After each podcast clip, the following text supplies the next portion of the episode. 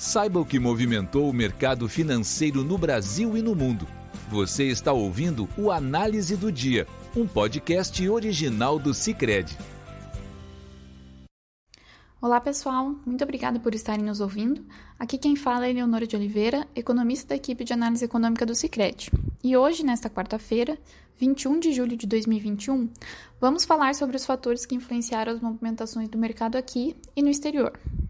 Hoje o dia não contou com a divulgação de nenhum indicador que direcionasse o mercado, tanto aqui quanto lá fora. Nesse sentido, as movimentações dos mercados financeiros no âmbito externo foram pautadas pela recuperação das perdas do início da semana, tanto por conta da menor aversão ao risco em relação à variante indiana do coronavírus, a variante Delta, quanto pela recuperação dos preços do petróleo após as fortes quedas da segunda-feira. Com maior apetite ao risco, nesta quarta-feira, o dólar perdia força no mercado internacional também. O comportamento das bolsas europeias hoje deveu-se à menor preocupação dos mercados quanto aos impactos da variante Delta na economia, já que agora predomina o sentimento de que a variante pode desacelerar a recuperação da economia europeia, porém não deve ter ímpeto para reverter essa recuperação. A maior tranquilidade é explicada pelas baixas taxas de hospitalizações e mortes no continente, mesmo com uma aceleração dos, novo, dos novos casos, sendo a maioria deles ligados à nova variante. O maior apetite ao risco também se respalda no avanço da vacinação na maioria dos países europeus, o que acaba tornando improvável que eles voltem a impor medidas muito restritivas à mobilidade, como ocorreu no início do ano. A melhora no sentimento do risco também teve contribuição pelo forte avanço do petróleo nesta quarta-feira. Após o Departamento de Energia dos Estados Unidos divulgar que os estoques da commodity no país subiram na última semana, o que beneficiou as ações do setor nas bolsas europeias. Nesse sentido, o índice pan-europeu Stock 600 fechou em alta de 1,65%. A bolsa de Londres também teve um bom desempenho, com avanço de 1,7%, puxado tanto pelas petroleiras quanto pelo setor de turismo. Em Paris, o CAC 40 fechou em alta de 1,85% e o DAX na Alemanha teve alta menos intensa que seus pares, fechando o dia com avanço de 1,36%.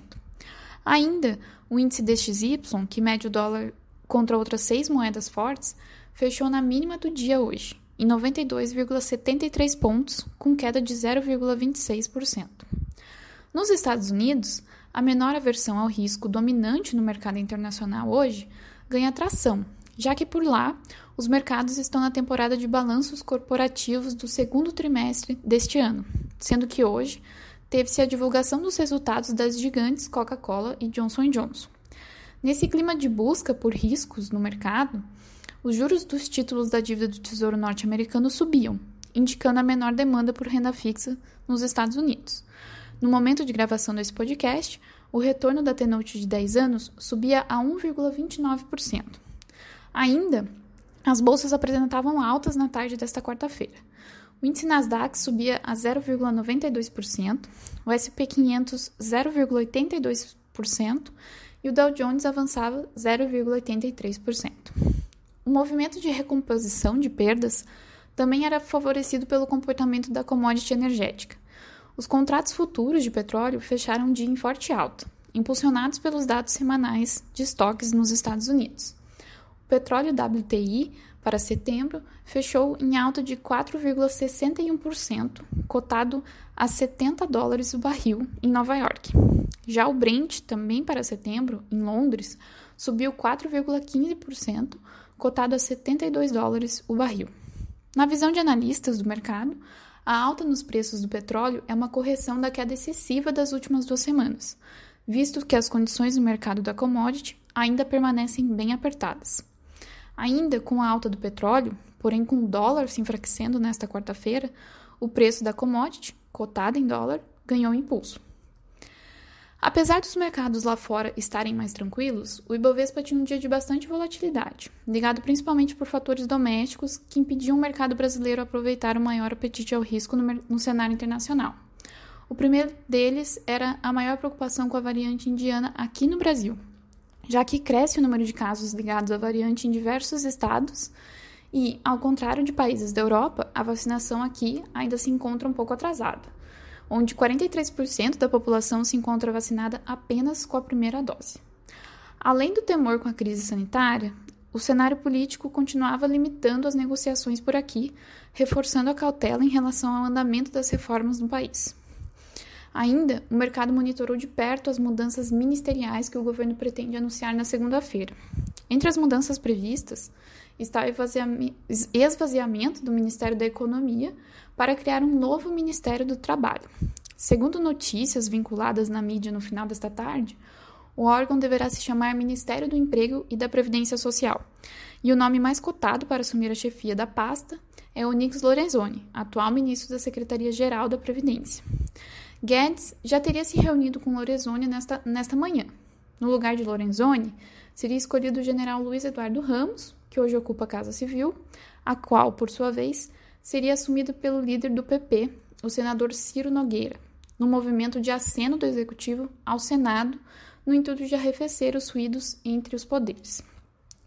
Nesse sentido, o Ibovespa tinha alta mais contida que as bolsas lá fora, subindo 0,40% no horário de fechamento desse podcast. No câmbio, após uma manhã de desvalorização puxada principalmente pelos ruídos políticos, a moeda fechava o dia perto da mínima, cotado a R$ 5,18. Com a melhora do câmbio, houve uma redução no ritmo de aumentos das taxas de juros futuros, com o DI é, do DI, porém ainda eram negociados em alta nos vencimentos mais longos, com o DI de 5 anos negociado a taxa de 8%, ante abertura de 7,91%, e o DI de 10 anos a 9,03%, ante abertura de 8,98%.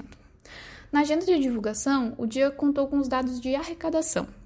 A arrecadação de impostos federais apresentou um aumento real de 24,5% no acumulado do ano até junho, em relação ao mesmo período de 2020, somando 881,9 bilhões de reais. É o maior volume para o período desde o início da série histórica da Receita Federal, iniciada em 2007. O resultado é favorecido pela base baixa de comparação, já que no primeiro semestre do ano passado tivemos fortes quedas de arrecadação. No entanto, o número é também fortemente favorecido pelo bom ritmo de recuperação da economia brasileira nesse primeiro semestre. Com isso, encerramos nosso podcast de hoje. Obrigada por estarem nos ouvindo e nos encontramos amanhã. Você ouviu o Análise do Dia, um podcast original do Cicred. Até a próxima!